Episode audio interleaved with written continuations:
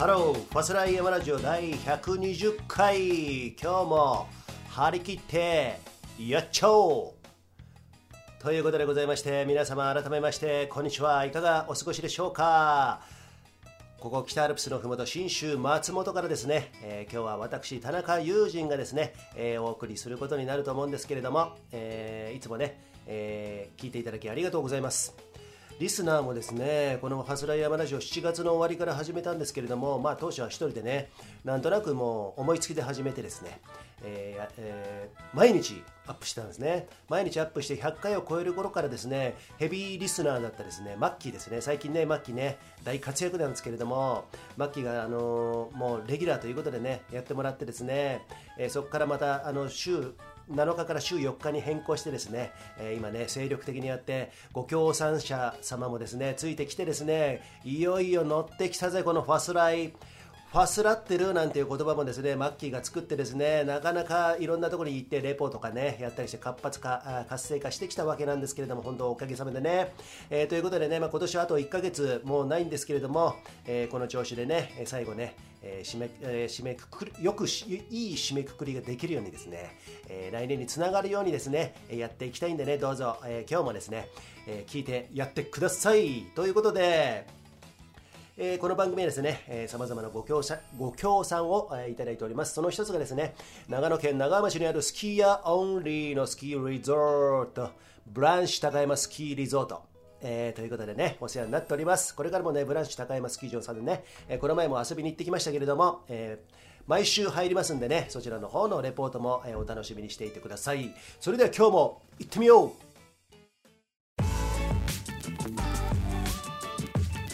スライ山ラジオ。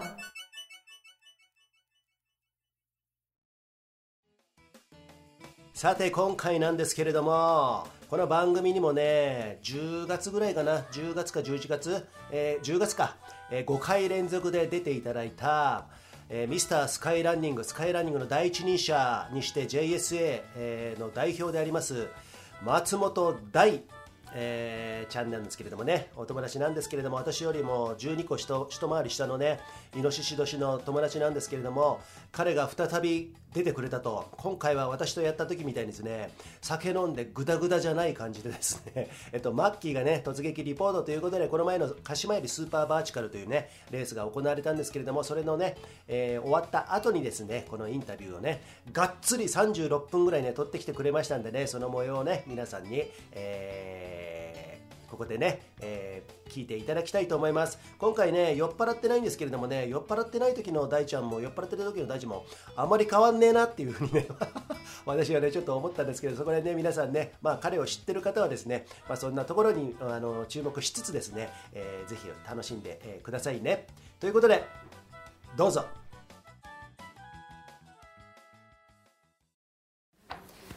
ファスラー山ラジオマッキーです。今日は、えー、鹿島槍スーパーバーティカルのスタッフとしてマキ来ております。で、えー、今日はですねジャパンスカイランニングチーム協会の、えー、代表松本大さんに今来ていただいてインタビューをしたいと思います。お疲れ様でした。ハローボンジュールお疲れ様でした。二カ国だったんですよあのシリーズ今日鹿島槍スーパーバーティカルで最終戦。はい、はい、最初に、えーと、始まったシリーズが妻恋7月の妻恋？これは長野シリーズだから、うん、うんと長野県スカイランニング協会が主主主催してたからあの、うん、あそこです。あの木島平の、うん。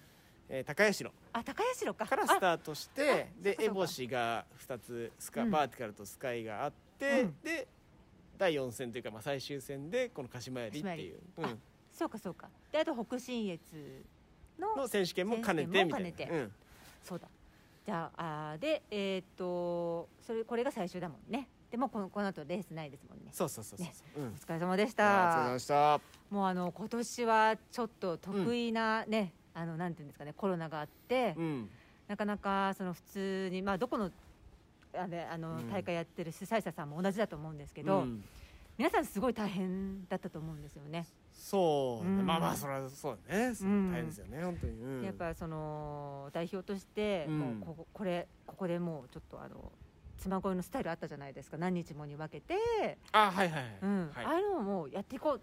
なんかもう先陣切ったぐらいの勢いだったじゃないですか。他があんまりやってない時に。そうですね。あの、うん。もう自粛期間中に、うん。えー動いてました。あまあ村内だったんだよね。村内で、うんうん。あのまあ電話したりとかねあのいろいろしながら、うん。あのまあむあの妻恋村の中あの誰も出てなかったりしたから、うん。まあ本当少人数で会議したりとかしながら、うん。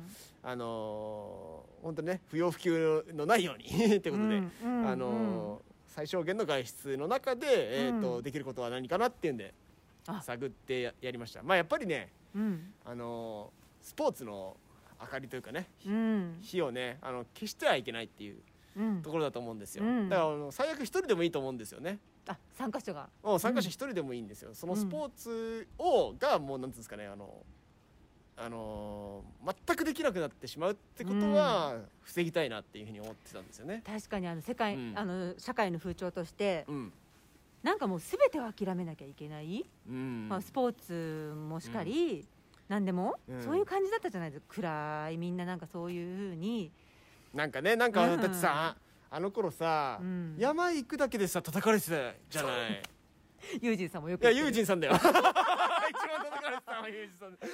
え言ってるも言っいやてる。も俺ら、うん。俺らってか山田誰もいねえんだから、うん。どこにコロナがいるんだって感じだからね。そう。うん。本当そう。だからね都会で住んでる人たちが行くのとそう。わざわざ行くのともうちっちゃい時からとかね、うん。ずーっと入ってる山にパッと散歩に行くのとうん。一緒にするなってことですことですよね。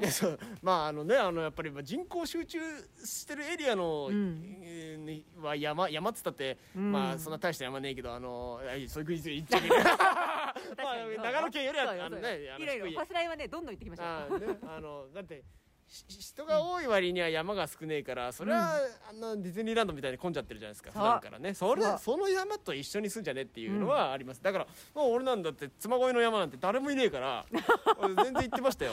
カモシカとかで 獣はいるけどね。獣まあ獣がね感染するかどうかわかんないけど あのまあ別にね、まああのまあね。むしろい、うん。あの健康のためにね、うん。うん。そうそうそう。あの免疫つけなきゃいけないから運動して。だってあのいあのさっきもあの、うん。その長野協会の代表の木村拓哉さんとね、うん。話してたんですけどそのねどっちかっていうと免疫を落として不健康な生活をしてうん。感染するっていう方の方がうん。リスク高いんだからどっちかっていうと体を動かして免疫高めてっていう方が効果的なんじゃないのっていうふうに話してたんですよね。そうですね、ううんん。あとはねやっぱりねこう田舎に皆さん田舎っていうかなんかこうあれだね、ううん。ん、人口をもっとこう分散させた方がいい。あいいんじゃねっていう。それは本当に思う。うん、それはあのもうそもそもなんつうのコロナ関係なく、うん。やっぱりこの日本のね文化の豊かさとかさ、うん。あとはこの各地域のさ特色うん。多様性とか言ってんだからさ、うん。なんかああ多様性をうんたらかんたらっていうのが好きな人たち多いじゃん。うん、だったらじゃあ田舎に住みましょうって都会の人人たちがそんなこと言ったって、うん。都会の文化に染まってるようなねあの、連中ですから結局同じような価値観でしかなくて、うん。多様性言うんだったら田舎に住んべえっていうね、うん。うん。そうすれば言葉も違うし方言も違うし食文化も違うし、気候も違うし、いろんな視点で物事を見れることができると思うんですよ。確かに日本はね、たまあ、縦に長いから季節も違うし、文化もかなり違ってくる、うんだからそれは確かに本当におっしゃる通り、だからマキさんは東京にも住んでたし、うん。でこっちの信州にもね、うん。住んでるからほらあの二方向から物事多分見れると思うじゃん。あまあ確かに、うんうん。そういうところ側面があるかもしれない。ね、うん。俺は東京は住んだことねえから東京は外部から見てああ、うん。大変だなとかね 思うしかねえけど、ううん。んあのマキさんだったらほら内部のことも分かるし外から見てっていうのもあるから、そういうほらいろんなこう、うん。視点で、うん。ねあの多面的に一つのことも見ることができるじゃないですか。まあ確かにね。都会の人たちのいい点もうん。あるけれども、やっぱりねなんだろうね。自然アウトドアに関しては、うん。やっぱり知らないことっていううか、ん。多いから、うん。それなのにあの報道に踊らされてねそうだよね。一面一面しか見てないからね、うんうんであああいつはこうだっていう人多いよ、うん。やっぱり。うんまあ、そもそもねあの報道しているテレビ局とかあの雑誌新聞社があの、うん。全て大都会に集中してるから、あこういう大町市みたいなね、まあ、うん。大町市が田舎っていうわけじゃねえと思うんだけど、市だから、うん。あの人口も何万人か住んでるからねあの、うん。俺の村よりは人は多いんだけど、あのね、こういうところにメディアがあればまたもう少しおおらかな、あのうん。ねおおらかな報道もできるんじゃないかなとは思う確かに一方通行、うん。だから見ないもんねテレビ私。まあ、YouTube が一番あのーまああの怪しい人もいるけど 結構あのし意外に信用できる。だからさ 要は自分で選んできようって話でそうですね。都合のいいものばっかり受け入れて、うん。いらないっていうふうにしてるんですよね今のメディアって、えだけどそうじゃなくてちゃんとうん。した広い物事を見て、正しい知識ーうん。得て冷静に分析しようよって話で。そなんかね嫌なんですよねそういうのね。ううん。いや本当本当そうですね。まあまあだスポーツなんかもね本当に。うん。うん、同じでねあのーほらスカイランニングなんて最初本当になんつうんだろうな。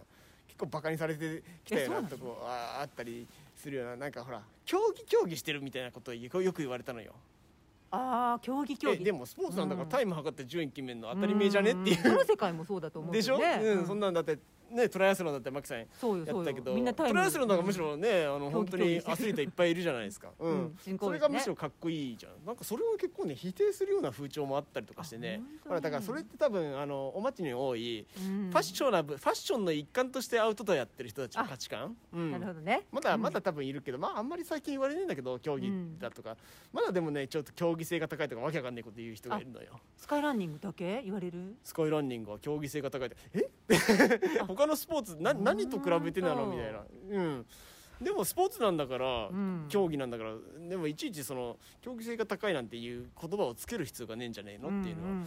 あるけどね、確かに、うん。もうこの大ちゃんは皆さんご存知だと思うんですけど、スカイランニング第一人者で日本でですね。もうあの要いわばもう先頭を切って全てを切り開いてここまで JST を大きくしたんですよ。だから多分風当たりも相当いろんな人たちが辛かったと思うんですね。いろいろとあったと思うんですよね。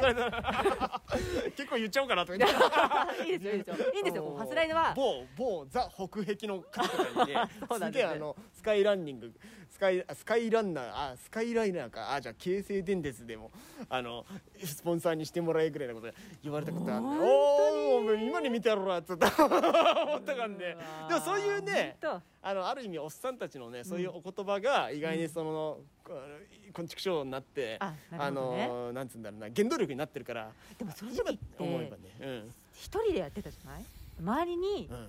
こうサポートだったり、うんそうだそうだってやってくれる人っていなかったまあそもそもねほらあのーまあスカイランニング自体はほら登山競争だから、あのうん。日本にも文化としてうん。あったんだけど、うん。ほらその言葉自体があのーあたあは新しいものだったじゃないですか、うん。あのうん。スカイランニングってね、行為はあったんですよ100年前からね、うん。ただそれとそれをスカイランニングとつなげるっていうところがあのできできないあすぐにはできなくて、うん。でやっぱりあのお俺はやっぱりあのインターネット第一世代みたいなほら、うん。あのスマホ、うん。あ携帯が青春時代からあって、うん。高校の時は普通に、あのネットサーフィンしてたよううん。な世代でだから海外の情報を見るのは当たり前だったんです、うん。でも、あのちょっと上の世代っていうか今のうん。50代ぐらいかな、うん。は多分ほら雑誌とかの紙媒体じゃないですか。あ。そうね全部ね。ねね、あの今は違うけどそのうん。10年以上前ですよ。そうだね。うん、その時はほら、インターネットわざわざ海外調べるなんて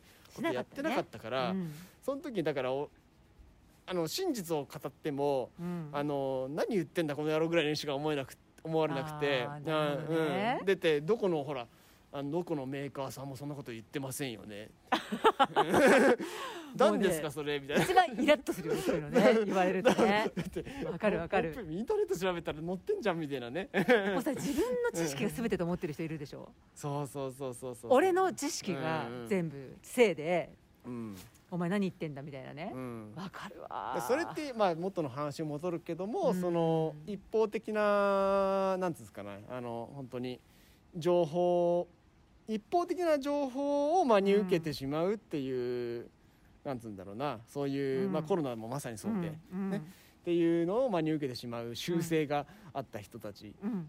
で、えーなんかもしれなくて、うん。でもうあの ねあのよやっぱりたこう多面的にね、うん。あの見たりとか、うん。これって本当にそうなのかなって疑うっていうことが大事っうんていうのを、あのね。ね、誰々さんが言ってるからそうだろうみたいなね。うん、そうそうそう。あるじゃない。そうなんですそう。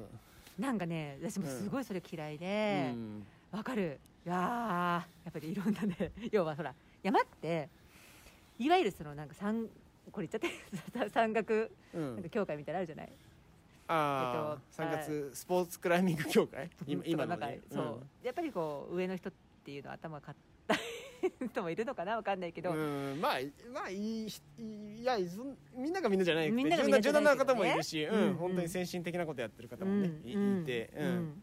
やっぱりちょっとね、うん。やっぱりこう偏った見方される方とかがいたりとかしてねちょっとまあうーんどうなんだろうっていうところは私もね感じたりしたことありますね。特にやっぱねあの若い人たちの,、うん。あの新しいものを受け入れるっていうことっていうか特に新しいものを受け入れるっていうかいうことかっていうのはまあそれはねもうやっぱ最初抵抗するのはしょうがないんですよね。うん。だってあのむなんて言うんだろうな。で今当たり前の電信柱うん。があの立った明治時代とかも、うん。こんなもん立てんじゃねえとかあったんですよ。あと汽車ね。記者？鉄道。うん。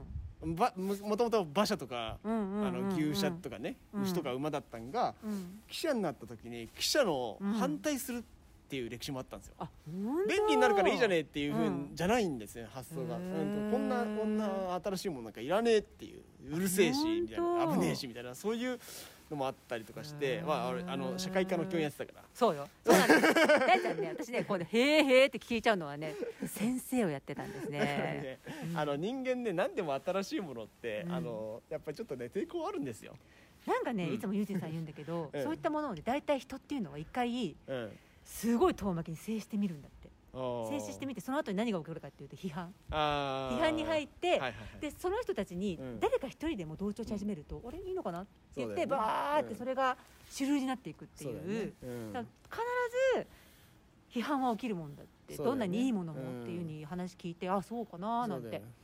だってね今女性をと平等でとか女性のね仕事だとか言うけど、うん。山の世界なんてそもそも女人禁制ですからね。あそれよくあるよね。その歴史の方が長いんだから最近ですよ、うん。女子女性がね だからね女流え女女性のん。山岳のね、うん。なんかあの今から50年前ぐらいとか本当にすげえすげえ田部井純子さんみたいなああいううん。人たちが山の世界ではね本当にあの女子の登山を切り開いていった人たちがいてっていうねんまあその時は相当多分戦ったんだと思いますよ。確かに。女が登るもんじゃねええっていうね、山なんてねふざけんなってだって富士登山競争だってあのスカイランニングのレースになるけど、うん最初は最初は男の部門しかなくてあそれ聞いたことある。女子の部門は、えー何年前か分かんないけど、うん。後になってからできたんですよ。あそうそうそうそう。だからスポーツ自体もだからさ女子って、うん。女性が加わるのはいかがなものかとかね。多分ほらうん。体の影響がとかそういうようなのが、うん。あったんじゃないかな。ごくごく最近なんだね、女性がね。そうそうそうそう。あそうだ。そうやってどんどんどんどんこう新しくなっていく、うん。でその新しくなっていくスピードっていうのは、あのどんどんあの本当に速くなって加速していくうん。から、本当にねあの数年前の常識が常識じゃなくなっていくそう思う、んうん。なんかだから大転換期って言われ、うん。言えるのかなこのコロナのうん。おかおかげせいって両方あると思うんだけど、うん。そのレースのスタイルが少人数もうそれであのウェーブスタートっていうのがね、うん。主流になってきてるじゃないですか、うん。これが今度もうそれが当たり前になっていくのかなって私なんとなく思うんだけど、うん。大ちゃんどう思います？一斉スタートっていうものなくなっていくのかなって。そうですね。そもそも一斉スタートが俺そもそもいいあんまりいいあいい面は運営上はいいんだけど、あそのうん。参加者的にさそんなに面白いのかどうかあのそれもほらまあいいんですよ。あのガチなアスリートだけだったらいいんだけど例えばうん。一般の人とかね、うん。楽しみたいっていう人もいて、うん。ほらなんか用意どんでスタート地点に立ってねえじゃないですか。なんか、うん。スタート地点にたどり着くまで東京マラソンは何十本もかかったりするでしょそう。それそれがいいんかなっていうふうには思ってるか。らうん。そもそもウェーブスタートでいいんじゃねえっていうふうにも思ったりも確かに確かにしたからうん、だからまあスタートの方式だってねいろいろ、うん。あのあの一つのスポーツでもうん。あってもよくて、その場とか運営のね、うん。あのよでベターなものをうん。選んでいけばいいわけですし、うん、私も大ちゃんがね妻恋やるぞこういうスタイルでやるぞってパッて連絡が来た時に、うん、おーって拍手したよねよくとよくとねもうあの決心してこれやるって言ってバーってやってくれたなっていうふうに思った、うん、あでもみんなね手伝い来てくれて。だって、ね、そのさあのたばあスポーツの日を消しちゃいけないっていう分も載ってて、でもまあ本当確かにそうだなってここでね諦めたり、外風のねそのやめろそんなことはっていうのに屈してたら、うん、何にも新しいもの生まれない。だってコロナなんてなくならないしこの後どんどんどんどん新しいスタイルこっちが変化して続け、スポーツを続けていくっていう選択肢を取り続けなかったら、うん、なくなっちゃうそうそうそうね。うん、だからすごい嬉しかった。スカイランニングはやっぱね面白くってこれ来年から新種目のスカイスノーっていうのが、出ました、皆さん。スカイスノー、うん、それはあのほらあのまあ言えばスカイあの雪上ランニングなんだけども、うん、あのやっぱりスカイランニングのアイデンティティとして、うん、その山をね駆け上ってっていうがあるけど基本的に高い山雪山だからだから、そこから派生してっていうところでね。うん、だから全然あの関係ないことやるんじゃんやってんだっていうわけじゃなくて、やっぱそういうストーリーがある中でのスカイスノーが始まるわけなんですよ。でそういうのをねどんどんこうやっぱあのチャレンジして取り入れていく。で今度世界選手権もやったりするんだっていうふうにあのあの ISF ってあの国際スカイランニング連盟の人たち言ってるから、あのそこから結構あの自分も、あのえいい影響をねあのインスピレーションというかそういうのを受けてるんですよね、うん。う。ん、そう宮台ちゃんはどんどんどんどん新しいものを取り入れてどんどん発信していくからね。要は、うん、挑戦者、うん、すごいかっこいいと思う。ただねあの、全く新しいもんじゃ面白くないんですよ、自分は、やっぱりねこの日本のね山岳スポーツとか、歴史とかあの地域のストーリーがあるわけじゃないですか。だからやっぱりね、そういう100年前からあったあの登山競争っていうね、日本の歴史を大事にしてそれを現代版に改良していく、か改良って言っちゃいけないかな、まあ、かあの現代版にあの表現していくっていうことをねやっぱり大事にしていきたいなって、それはやっぱりねあのね「鬼滅の刃」と同じだよね。あそうなんだ。私ごめん見てない。ごめんごめんごめん。あの ごめんこれ、ね、これやばい。もうすいませんね。めちゃくちゃこれでごめん話しなくなってかもしれないけどファスライラジオ長くなっちゃうんだけどあの大丈夫、うん、全然大丈夫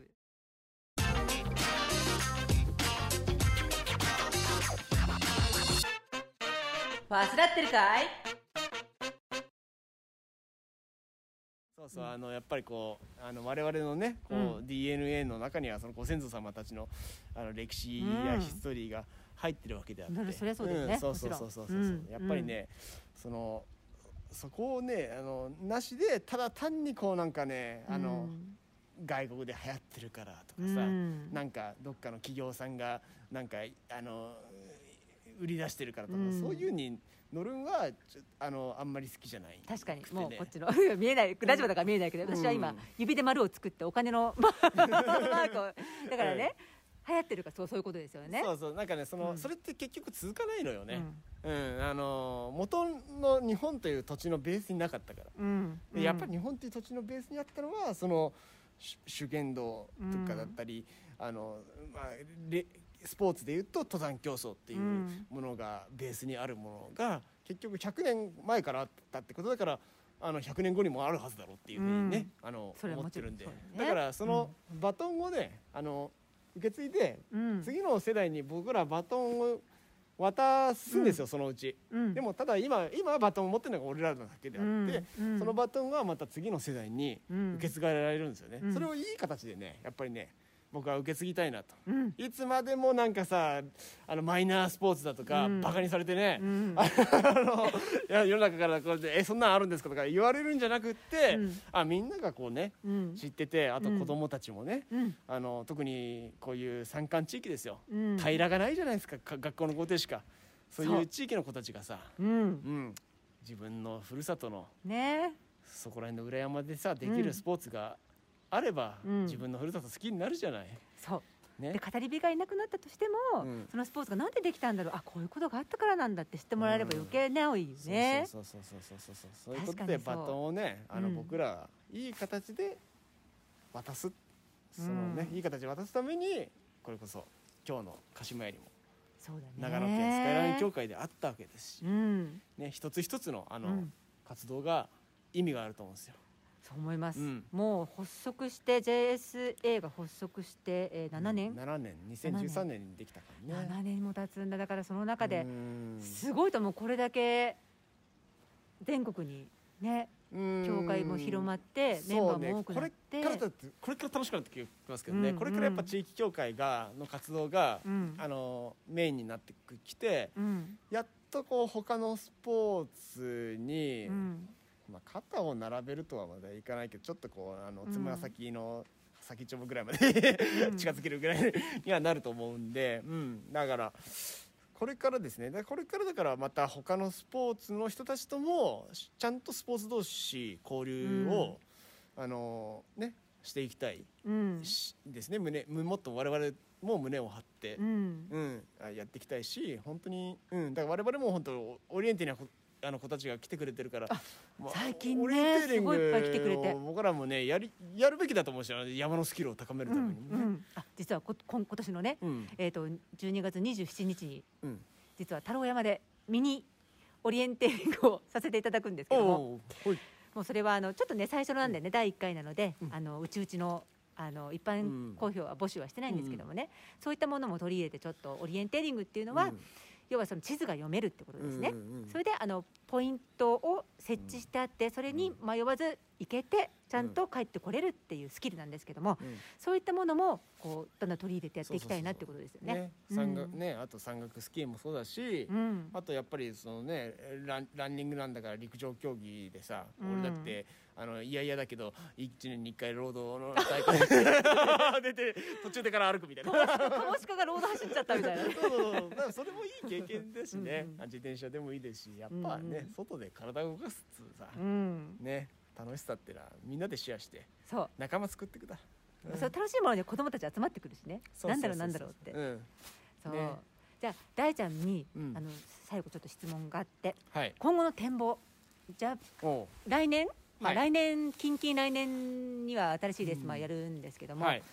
今後さ、えー、と JSA うん。としてはい。展望ですよね、はい。どういうふうになっていってほしいなっていきたいっていう、そうですね。あのまあやっぱりこの普通のスポーツにするっていうねこの100年前から受け継がれているうん。登山競争を、えっ、とまあ普通のスポーツにする。あこのマイナーじゃなくてね、ううんんっていうのがあのとりあえず僕が今バトンを持ってる僕らの世代があのやややっていく、うん。えーことかなっていうふうに思ってるんで、えーまずはやっぱりあそのあのすねみんながこうやりやすくするためには結うん。局そのいろんな器があるべきなんですよ。ただ大、うんあの民間の大会があるだけではそれはただ単なるなんかあのブームでしかないので、うん。やっぱりそういう絆とかね仲間づくりとかあとはももちろん安全面とかそういうスキルを高めるための、これ長野県スカイランニング協会みたいな、あうん。の組織とかね、うん。あとスカイ忍者みたいなクラブチームね、うん。そこをやっぱりあの強化していくっていうなるほど。ことだと思います。うん。うん。でそこがあの全国津々浦々に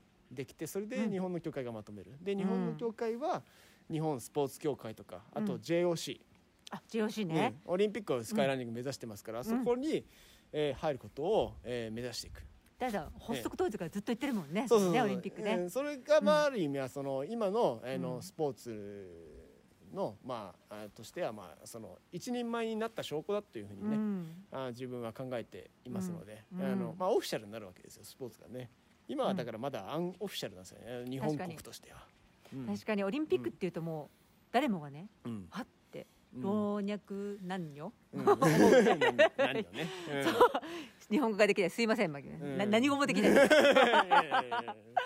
そうそういうスポーツに、まあ、入ったって、まあ、言う言われて過言じゃないですもんねじゃあオリンピックになると。そうですね、まあ、うん。オリンピックにするのは結局あの日本だけの独力では無理なんで、まあ、うん。うん世界にも頑張ってもらわなきゃいけないんだけども、うん。うん。まあまああのまあそのためにもねやっぱりあの、まあ、日本もあのをしっかりまずは作る。うん。あと同時にじやっぱりねあのアジア各国ってのもやっぱりねスポーツがね世界的に盛り上がるために、ね、大事なんで確かに。うん、自分、まあ個人のあれになっちゃうけどあのアジアをまとめるってこともねおやっぱりね本当はと手がけていきたい。ーなるほど。これすごいことですよ皆さん。日本からアジアをまとめる、うん。うん。だからねあのもう具体的にもう言ってるんですけどあの I- ISF にああのうん。中にアジア委員会とかつ大陸別の委員会作作んねえかっていうふうに言って。あ今ないんです。ないんですだ。ようんそうなのね。サッカーだったらアジアのサッカー協会があったりするんですけど、うん。それがアジアカップとかやってるんでね、うん。うん。でそれがないから、あのーなんか ISF がヨーロッパじゃないですか、うん本部うん本場がね。でじゃあいつまでたってもアジアは盛り上がらないわけですよ、ううん。んじゃなくってやっぱそのアジアの中でね、うん。まあ特にまずは東アジア。うん。だけどそこであのスカイランニングっていうねあの共通のルールのもと共通の,、あのこうあこう公平公正にねみんながき、あの等しく競い合えるっていうね、うん。うんっていう環境をねまずアジアで作りたいなって、なるほどね、うんっていうふうに思ってます。韓国のチームは結構盛り上がってるの私知ってるんですけど、うんあれはねでもね韓国はチームで若い子たちはねあのーちょっとあ頑張ってるお金ない中で頑張ってるんだけど組織がね、全然できてないんですよ大人のね。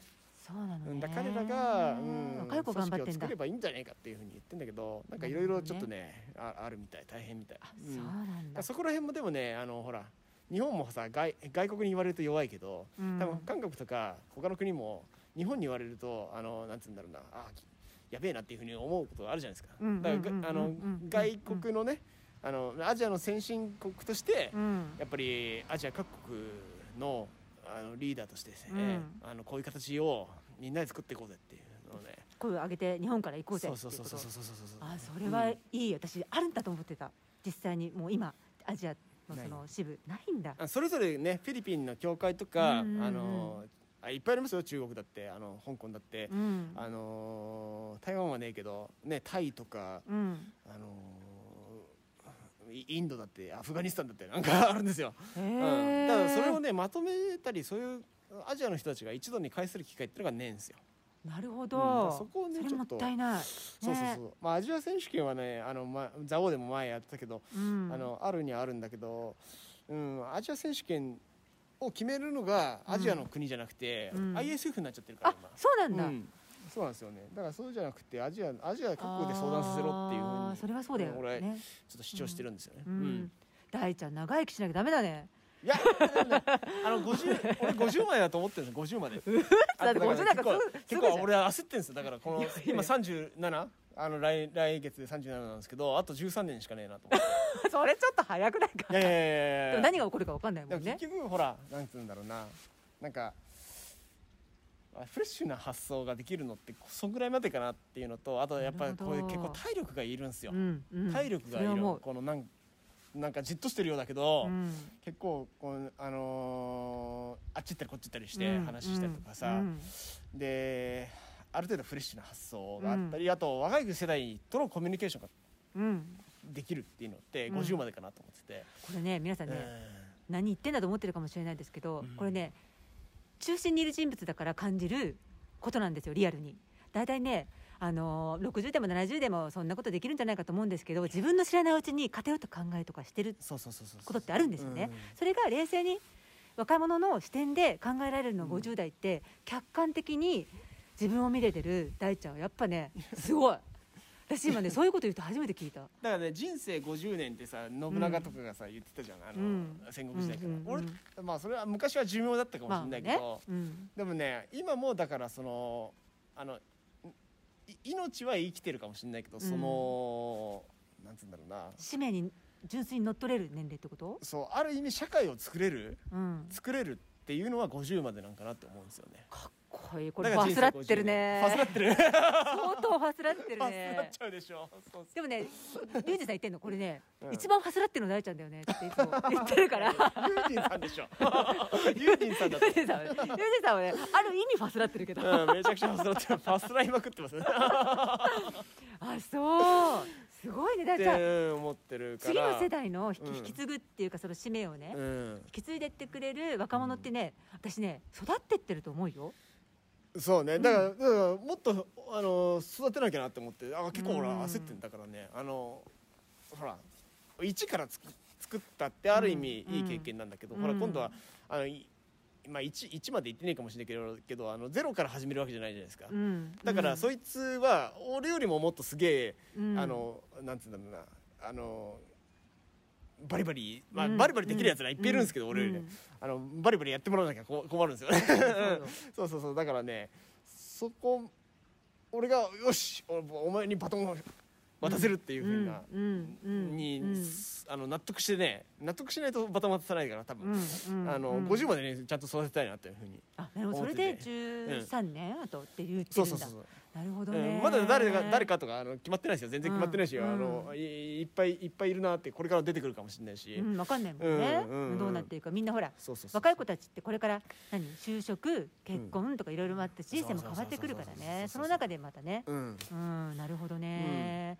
すごいですね。うん。いやいやいやでもあのほら50から多分、多分70ちょいぐらいで死ぬんかなと思ってるけどそそのぐらいのほら、まあ、四半世紀残っててそこをね、楽しくね生きるためにもね、うん。あのね今ね一あの若い子たちをね、うん。熱心だもんね若い子を育ててね。だってスポーツってうん。何かっつうとだって人間作りじゃないですか、皆さん今ね今日一スポーツは人間作りです。あの本当ま本当そう思う。えだってそれってあれでしょ、オリンピック憲章皆さん読んだことありますか、ありますか？私ないですけどすいません。うんそこにしっかり書いてあります。ねそこなんですよ。教育なんですよねスポーツって、うんだからだからこそそのアンチドーピングとかね、うんあのこうフェアプレーとかうん。そういうことが言われてるし、柔道だったらね、うん。自他共栄の精神とか勢力全容とかそういうなんか学校教育っぽいことをうん。言われてるんですよね。だってねいくら強いアスリートでもさそれが人間的にムカつくやつだったらそりゃダメでしょ。それはダメね ね。どんなに強うんくてもね。うんうん。やっぱり競技でも強いけどもこうそう競競技で強い以上にこの人は人間として素晴らしいなっていう、スポーツってなんかすごい素敵じゃないですか。そういう人じゃないと下もうんついてこないしそうそうそうそう発展していかないと思うね。だからそのスポーツの雰囲気ってあるじゃないですか。うんね、あのなんかサッカーだったらサッカー選手ってこういう雰囲気だなみたいな,、うん。こうなんか全体のうん。漂う雰囲気ってあるじゃないですか、なんかうん。ねあのすごいピシッとしてるたりとか、うん。じゃなかったりみたいなね いろいろあったりするけど、うんなんか今のスカイランニングってあの、全体的に見てすごいなんかこう、まだおとなしすぎちゃうところもあるんだけど、うん。あのあとはねこう PR ベタなとこはあるんだけど、うんみんながね、うんあのうん全体的な雰囲気として。でも、うん。すごい真面目で、うん。一生懸命で、うん。なんかとってもいい雰囲気で私もそれは感じる。熱い。いてくれるなっていうふうに思ってここが熱い、だそれは本当にそれが一番の財産だなって、うん。お金はねえけど人はいるっつうのはね、だね、うん。人が一番の財産。そうそうそうそうそう。本当そう思う。うん。だからまだ人口は少ないと言っても私ねうん。感じるのは少数精鋭じゃないけど、うん気持ちのね純粋で、うん。あの強いそのだから要はこれ競技真剣に頑張ってこれを発展させていくんだ、うん。子供たちに伝えていくんだ俺、もうかっこよくねうん。あのやっていくんだっていう、うん。若い子たちが JST の中で多いと思そうだよね。うん。うんそうそうそういい顔してるもんみんな。うん、うん。だこれはねあのスカイランニングの強みで他の、ほらメメジャーどころのスポーツってさもうできちゃってるから、そのできた枠の中でさ選手やったり、うん。コーチやったりなんですよ、うん。でもそうじゃなくって今のスカイランニングの子たちは、うん。自分たちでも作っていかなきゃいけない。考えて行動し考て。っていうのを自分たち自らやるよね。そうそうそうそうそう、うん。でもそれって山のあの山登りでも大事なことじゃないですか、うん。あの決まったことでねマニュアル通りやるいかないのが山登りであって。人任せ絶対ダメですからね。山に入る時はね。うん。だから今本当にすごいねあの、しこ今後が楽しみだし年々年々発展していくしかないっていう土壌がスカイランニングは、にはあるからういいあの自分も本当に携わらせていただいてて非常に、うん。あの日々楽しましていただいてます。素晴らしい。ありがとうご私もね本当ありがたい。あのね、大ちゃんと2013年の、うん。えー OSJ の、えーセミナーで初めて松本大ちゃんの、えーセミナーに私参加させていただいてね。2013だったんだ。そう。うん。7年前。ででその時に、うん。あのスカイランニングっていうものをね、うん。大ちゃんに教えてもらってで今度、うん。来あのなんだっけな、えー、とツール・ド・上田っていうイベントがあるから、うん。遊びにおいでよって言われてそれに参加してその時に大ちゃんに「上田住んじゃうよ」って言われて 本当に住んじゃったっていう、うん。だからね本当にスイちゃんしてもなかなかね。あの時にね出会ってなかったと多分やってないと思うんだよ。まあそうまあね出会いでしょうかだかららね。他のところでなんだかんだでこううん。ちょろちょろっとあうんうんうんのトレーニングのねあれで一環でやってるかもしれないけどうん。ここまでハマってなかったと思うしうん。ここまでいい体験をさせてもらってなってないと思うんだよね。だから私ほん大げさじゃなくね感謝してます、人生で本当ありがとうございます。もうそうそうなんですよ皆さん。マークさんには本当にね いつも応援していただいて本当にまあもっとアスリートとしてもね頑張ってほしいなって。なんだけど。頑張りますよ、うん、これからねどんどんいきますね。どんどんやってください本当に。おばおばさん45のおばさんですけどね。頑張りますよ。まあカレンちゃんにもねそう。勝ってるし。カレンちゃんね。私の子供ぐらいの年齢だからね。確かに、まあ、確かにそうお母さん同じぐらい。そうそうそう。お母さんの近かったんで、もうねそうそうそうそう、うん、あありがとうございます。長い間ね。あいえいえいえ本当に、まあ、これから、はい、これからが楽しいとこれからね。まずは安全第一でね。はい、えそうです、はい、よろしくお願いします。よろしくお願いします。ありがとうございました。ありがとうござ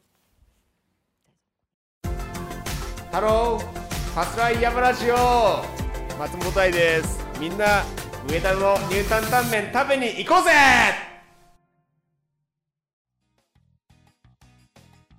さてこの番組はですねさまざまなご協賛をいただいております。その一つがですねネパールのヒマラヤ山脈で採れたオーガニックでフェアトレードなアウトドアで楽しむコーヒーナマステヒマラヤ、えー、さんもですねご協賛いただいております。ぜひね、コーヒーね、オーガニックでフェアトレード、オーガニックでね、あの本当に豆からね、もう引いても飲めますし、粉からね、あのドリップもできますんでね、えー、お好きな方法でね、皆さんお試し、ぜひお試しくださいね。マッキーも大ファンですよ、ここね。もう毎日飲んでると、本当に持ち歩いてるんですよ、彼女ね。うん、そのぐらいファンということでね、えー、今後ともよろしくお願いします。はい、ということでね、松本大ちゃんと、えー、マッキーの、えー、対談トーク、クロストーク、どうでしたでしょうか？ってね、今始まったんですちょっとね、紹介、あのー、なんだろう、後日談というか、えー、後日談でいいのかな、まあ、私がね、それをちょっとね、いろいろ、あの、感想を交えてね、トークしたいと思うんですけれども、そうこうしてるうちに猫が今ね、トイレしててね、砂をかき分ける音がしてきてですね、ちょっとまだ猫同士喧嘩しねえかなとか思いつつ、ちょっと心配なところあるんですけれども、いやー、本当にね、あのマッキーインタビューうまいね、今後もね、あのあのとても楽しみですね、いろんなところにね、えー米助トーク、あの突撃隣の晩ご飯みたいなね、感じでね、行くって言ってるんでね、皆さんね、ぜひあの会場、え山とかね、あのレース会場とかね、まあ、そういうとこでね、ファスライっていうね、ステッカー今後できますんでね、もうロゴもだいぶでき出来上がってきましたよ。ちょっとピンク系かな。ピンク系できますからね、えー、そういうものをね、見たらですね、ぜひそのマイク、えー、逃げずにですね、えー、逃げても多分捕まると思いますけれどもね、えインタビューに、インタビューっていうかね、あの気軽なトーク、えしていただきたいと思います。はい、ということでね、松本大ちゃん、えー、ミスタースカイランニング、スカイランニングの第一人者、えー、なんですけれども、今は現役、もう世界で戦ってきた人ですよ。で、現役は今、退いて後進に譲って、後進の育成と、その土壌作りっていうものですかね、っていうことに、あのー、尽力してるということなんですけれどもね、もう本当今回すごかったね、メディア論からさ、JSA、競技競技としてのスカイランニングとかね海外の情報に慣れてるネットネイブネイティブ、えとかさえっ、ー、となんだろうな、まあ、50歳の使命とか50歳にして使命あのあの天命を50歳にして天命を知るって言葉あるけれどもその前にね彼はもう一大仕事大仕事をですね成し遂げるべくですね今37歳になるそろそろなるっていうねことなんですけれどもそんなことを考えてですねはあってなかなかねさすがなんていうのかないつもねあの私も松本大ちゃんも長い付き合いなんですよ。2012年の冬からかな JSA ができる前からなんですけども折に触れてね私も WebTV っていうものやって動画撮らせてもらってたんですよ。彼にはね。で会ったらじゃあ動画撮ろうぜみたいな感じでよくね雑談インタビューとかね、まあ、そんな感じでねインタビューというかもう酔っ払いのね雑談なんですけれどもそういうことをずっとやってきてねまあそういうその度にですね、まあ、公開してきたんですけれどもね。その度にですね松本大ちゃんはねしっかり考えててやっぱりねそういう教会の代表になるような人物なんだなっていうふうに、えずっと思ってきました。でその度に何ていうかねリアリストっていうのかな。これいい意味でですよ。リアリスト。で対象なのがロマンチストとか無双家っていうのは私はどっちかというとそっちなんだなっていうふうに思いますよね。これ結構ね対比が対比が、えー、としてですねまあリアリストっていうのはもう本当に洞察がなんかとても鋭鋭かまあそれはロマンチストもそうなのか。なんかね先見性がありますよね。先見性があってなんか計画性がとてもある。うん、で真面目で誠実っていうのもあるんですけれどもそういうことをなんか彼はま代表っていうね、まあ、教会っていうその一つの組織づくりじゃないですか。それは社会的認知あのスカイランニングの認知のためにもねやってる普通のスポーツにするためにやらなきゃいけないんだよと。アジアの代表にもならなきゃいけないと。で世界と協力して世界のスカイランニング協会と協力して、えー、普通のスポーツいわゆるオリンピックに種目になるようなそういうことをやるのが彼の、えー、大仕事と。でそのためにはね、まあ、50歳までに体力あるうちにですねもう本当大仕事ですよね。その体力なきゃ絶対できないよね、えー、であと若者たちに通じるうちにあのコミュニケーション取れるうちに、まあ、それは多分さ彼も今まで若者だったわけですよ。ね。えー、そのうちそんな時にスカイランニングっていうものに対しての圧力とかさ無視とかずっとされて何やってんの？そんなことないよみたいなこと言われてきたわけでしょ。でそういう時におじさまたちともあの多分戦ってきたとは言わないけどまあいろいろやり合ってきたと思うんですよね。そんな視点からね、まあ、彼なりにそういうふうに持ってるんじゃないですか。うん。っていうのをねすごく感じたよ、うん、で織田信長っていうのはあったでしょ？人生50年って言ってまして。だからそこまでにあのこの仕事をね大仕事を成し遂げるんだっていうね。で次にバトンを渡すんだと、まあ、後進の育成、えー、次世代の人誰か、えそういう人も探しながらねやんなきゃいけないじゃないですか。引き継ぎをね、うん、だから本当にいつもそんなことを考えてね思うことはねえっと使命に生きるっていうのは私一番大事にしてるんですけれども松本大の松本大っていう一人の、えー、男はですね人間はですね使命にいち早く出会った人なんだなっていうふうにすごく思います。私はもう全然使命なんか出会ってませんでしたからもう若い頃とかね。例えばイチローが野球をするのはもう必然じゃないですか。なんか野球以外考えられないでしょ。あれも多分僕は使命だと思うんですよ。浅田真央ちゃんがスケートをするのもさそうなのかなっていうふうに思いますしね。それと同様にですね松本大ちゃんという人はですねスカイランニングに出会ってそれを、えー、世の中に、あのー、認知させてで大人の普通のスポーツにすると山岳スポーツの素晴らしさを認めるあのよりね普及していくということがねとても使命なのかなっていうふうに思いますよね。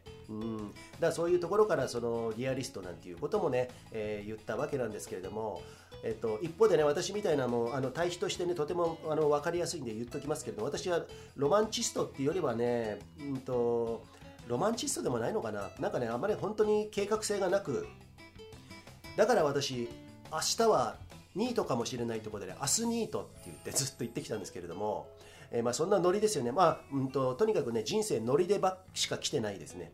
で、計画性なしで、すぐとりあえず動いてみて、あわかるあワクワクすることあ、動いてみたりですね、あと先を見通す力があまりない。もうダメじゃんっていう感じなんですけど、まあそこまでね、自分を卑下するつもりもないんですけれども、でね、一方で私みたいなこういうタイプの方、えっと、50歳にして天命を知るっていう講師の言葉ありましたよね。40歳で惑わず不惑ってあったじゃん。で、50歳で天命を知る。で、60歳で、なんだっけ、ちょっとそこ思い出せない。っていうことでね、まあ、そういう大きく分けてこの2つがあるとしたら私あの遅咲きの方にもねちょっとねいい今日はねお話をしたいと思います。で、えー、そういう遅咲きの、えー、有名人として徳川家康がいますよ。徳川家康皆さん知ってますよね。戦国時代の、えー、有名な3人伝った信長秀吉徳川家康ですよね。あの徳川家康ですねあの徳川幕府江戸幕府というね270年だっけ？40年だっけ？70年か、えー、続く太平の世を作った人なんですけれどもあの人知ってますか？60歳で関ヶ原。勝ったでしょ？関ヶ原の合戦ね。天下分け目の関ヶ原ですよ。で62歳にして江戸幕府を、あのー、作ったんですね。でまあ74歳ぐらいで多分ね亡くなるんですけれどもそういう方もねまああの多分若い時はよく人質になったりさなかなかその信長秀吉の陰に隠れてあまり目立たなかったんですけどもそうやってね、えー、開花する人もいるっていうことでね遅咲きの方はねそうやってねまだまだあの希望を持てますからね。私もその一人ですからね。私なんかもうようやく使命に気づいてきましたから45を超えてね。うんだからそういう方もまだあのまだチャンスありますからね。頑張っていこうぜ。であともう一人遅咲きの方で有名な人伊能忠敬っているじゃないですか。日本地図作った人ね。あの人なんてもう50歳前に家業を辞めてね55歳からあの1回弟子入りして20歳ぐらい年下の方に弟子入りしてね。で55歳から地図を作るためにね日本を歩き始めたとかね。そういう方たちいるんですよ。だからねこの大ちゃんみたいに最初に使命気づいたらもちろんいいしラッキーかもしれないけど使命になかなか気づかないよっていう方もですねなるべく40代ぐらいでね40代から、まあ、50歳前半ぐらいにはちょっとそういうものに気づいてですねああ俺これやるために生きてきたんだ。いろいろやってきたんだとかさ。そういう風にやってねやっぱ人生をね謳歌したい、うん、っていうのはねあの豊かに暮らしたい。あの少なくとも精神的にもね、うん、精神的にも肉体的にも豊かに暮らしたいっていうことはね、えっと、できると思うんですよ。だから私はそれを今あの実際にこうやって体現しつつ皆さんに喋ってますんでね、うん、だからそういうことをねちょっと一つでもこういうやつもいるよっていうことね、えー、っていうことでまあいろんな人がいますからね、えー、そういうことであのー人生ねやっぱり自分でハンドル握ってさそれがいつ花開くか分かんないけれども、えー、そうやってやりたいよね。そのためにはさ今回このマッキーがインタビューしてきてくれましたけれどもそのさあったじゃん？あのメディア論とかさ。メディア論ね。ちょっとさっきメモしたんだけど全部どっか行ってしまったよね。あのー、えっとねどこだっけな？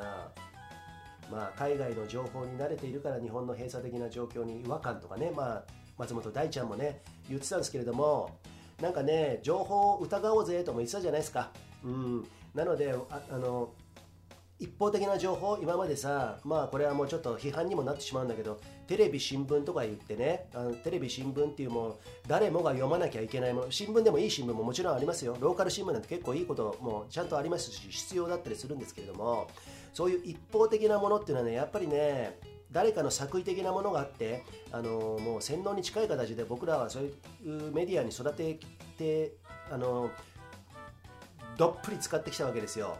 で私はね20歳過ぎた時にねそれに疑いを持ち始めて別のことを本を読んだりとかでね20歳半ばからはもうインターネットっていうものを通じてねいろんなメルマガ通してあのあ世の中って実はこんな見方もあったんだ今まで本当に小さな世界で生きてきたなと、えそういうところからね脱皮してきたんですけれどもだからいち早く世の中のおかしいっていうことになんか気づいてまあ今移住したりね、まあ、移住がそれが正解とは限らないけれども、まあ、そういうことをしてきたんですけれどもね。そういうメディア論とかさそういうことにも言ってますますからだってさ中央東京とかのさえー、メディアの人がね全部批判するわけじゃないですよ。仲いい方もいらっしゃるんですけれどもそういう人たちが山のことをさ語るよりもやっぱりローカルな俺たちのとかね周りの人たちの山を語る方のがやっぱり、えーと、リアリティあるでしょ。とてもレアだしね、うん、だからそういうところあんまりそのまあかといってねその政治とかさ、うん、もっと言うと国レベルでこういう方針でやれっていうようなメディア論っていうのは多分アウトドアとかであんまりないと思うんですけれどもね、うん、なのでそこまで作為的かどうかっていうのはちょっと分かんないんですけれどもそれでもねやっぱりねその多様性っていう言葉もあの2人のインタビューでねトークで言ってましたけれどももっとねいろんな価値観とかさあのそういうものあるんだよと、うん、あと若い世代の考え方もあるしねえっと先輩、えー、若くない方若くないか、まあ、50代以降にしてもね60代以降にしてもねとても柔軟な方もいらっしゃるしさ、うんでそういうところでなんか、まあ、あまり人を人を否定せずにですね多様性っていう言葉があるんだったらじゃあ多様性のある世界作ろうぜっていうふうに俺なんか思いますからね、うん、ちょっと何かやれば批判されたりとかそんなことはもうめちゃくちゃ多いから私は慣れてきて、まあ、私の話にまた勢いになってしまったんですけれどもえっと批判されればされるほど何やってんだって言われれば言われるほど無視されればされるほどおいけてんじゃんっていうふうに最近では思うような悪いあのちょっと悪い大人になってきたかもしれないですけど まあ偏屈な大人っていうかねまあまあ冗談ですよ、うん、半分冗談なんですけれども、えー、そのぐらいな感じでねまあいろんなことあのいろんな種類の人がいる、うん、あのボーダーもなくしてですねそういう多様性っていうんであれば多様性のあるあの世の中にしようぜっていうふうに私は思いますよね。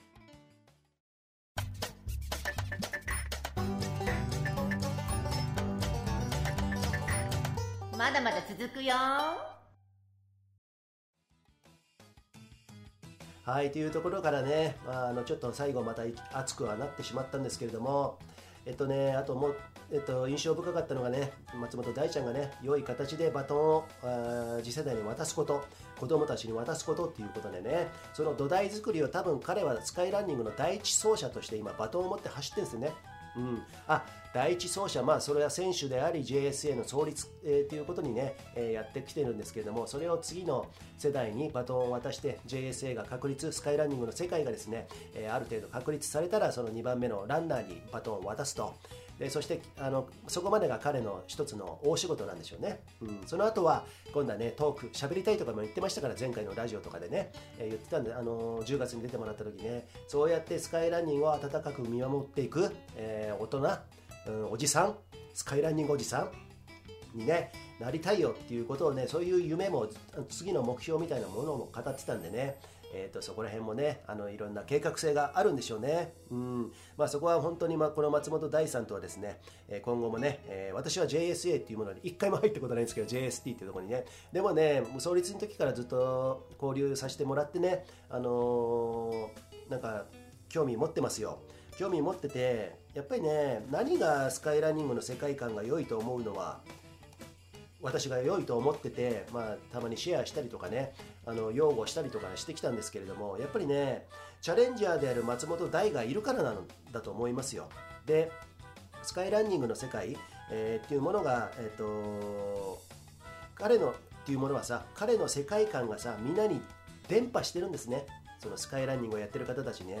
それがとてもいいですよね、うん、でその雰囲気っていうのはま寛容であったりチャレンジングであったりさ地方活性化であったりさ、まあ、そういう大事なところ、えーがありますよね、うん、自分の国を大事にするとか自分の里を大事にするとかねそういうところにもつながってるし、うん、とても寛容性っていうものを感じるから、うん、そういうところでやっぱりスカイランニングっていうのは私もつかず離れずというかねまあいい距離あの保ちながらといいますかねお付き合いできてるのかななんていうふうに思いましたよ。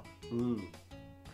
でね、あとね、まあ、松本大ちゃんあの社会科の先生なんて言ってましたからねあの、えっと、何でもかんでも新しいものよりもさあのこの日本にあるもの、うん、だから彼は単にスカイランニングっていうものを日本に輸入して日本あのやってるだけじゃなくてそれを日本流っていうさ日本の伝統とか文化とかそういうものあるでしょ？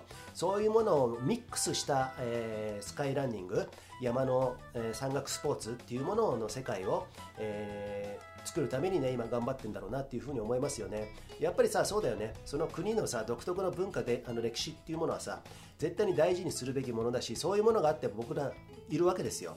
そういう世代をつないできてくれて私たちっていうのは今ここに日本に住んでるわけだからさ。やっぱその温故知新じゃないけどねそういうものをすごく大事にしつつですねそういう世界を作っていくっていうことには私も本当に賛同しますし、えー、とてもいいと思いますよ、うん、その上でチャレンジングでね、うん、そんな風にやったらやっていったらいいんじゃないでしょうか。でね、まあ今回はね、そうやってあの、末期の鋭いあの質問で、松本大ちゃんもね、明るくね、いろいろ言ってくれましたけれども、まあちょっとね、なかなか際どいトークもあったんですけども、いいじゃないですか、ファストライっぽくてね。うん、ちょっと北壁からいろいろいじめられたとかね、まあそこら辺は皆さん、お察しくださいね。うん、私はもうすぐ分かりましたけれども、うん、あと世代の違いね、ネットネイティブの松本大ちゃんたちがさの世界世界に通じるその価値観とかその情報リテラシーとかさそういうものと、まあ、その時には本当紙媒体しかなかった方たちのそのあのギャップっていうのはやっぱどうしても生まれてしまうじゃないですか、うん、だからこそかといってさ他の世代に寛容とかそういうものっていうのはさまた違うと思うんでね。そういうところ私どもも見てますから私もこれからねもう私もあと1年ちょっとね50歳になりますよ。うん、そんな年代ですけれども、まあ、私の、まあ、そういうねあの寛容な大人になっていきたいなとじじいになっていきたいななんていうふうにね改めて思いましたけれどもね、うん、まあなかなか濃い中身だったですけれどもいかがでしたでしょうか。でねあもう一個だけちょっと言わして。ほいということでこの番組はですねいくつかのご協賛いただいてます。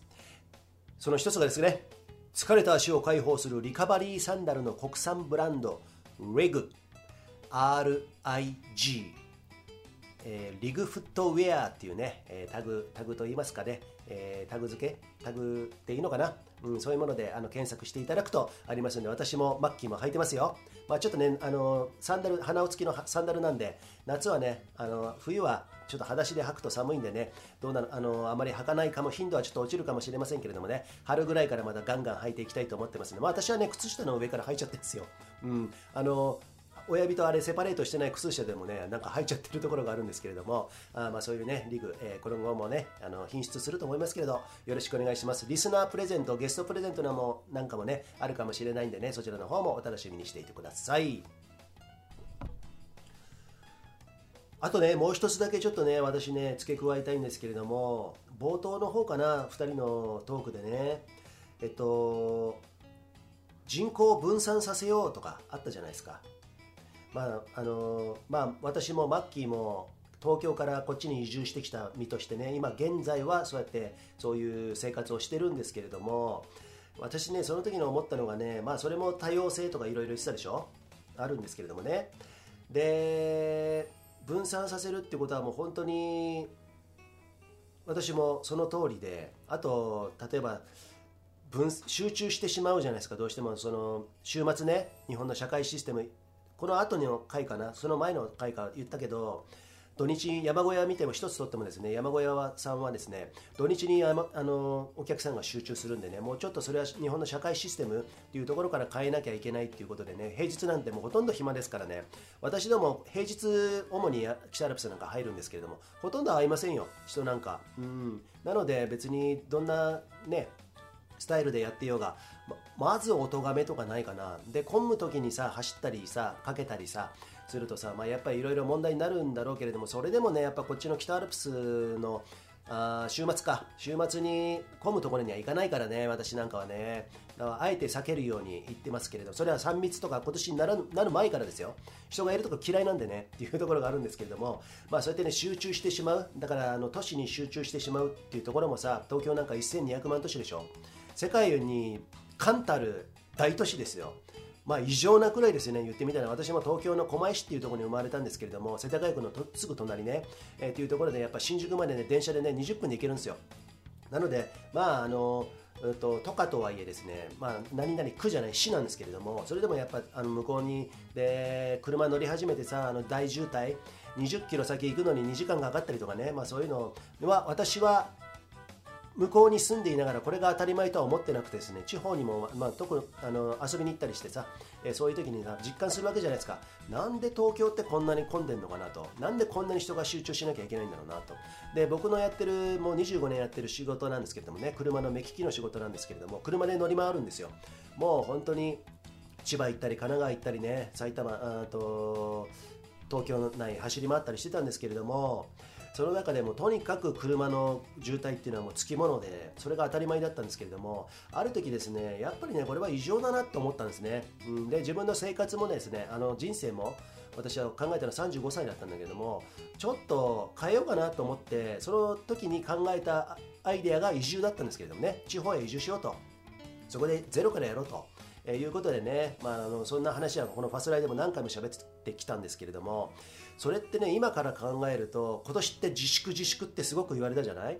で山の世界もどっちかというとだよ。どっちかというとえっと山岳協会とかさ、まあ、そういう言ってみれば官僚ですよ、うん、日本の中央東京の官僚さんたちが別にそれを批判するわけじゃないんですよ、うん、それはそれで賢明な、あのー、お触れだったかもしれませんけれどもそういうふうに登山やめましょうっていうね。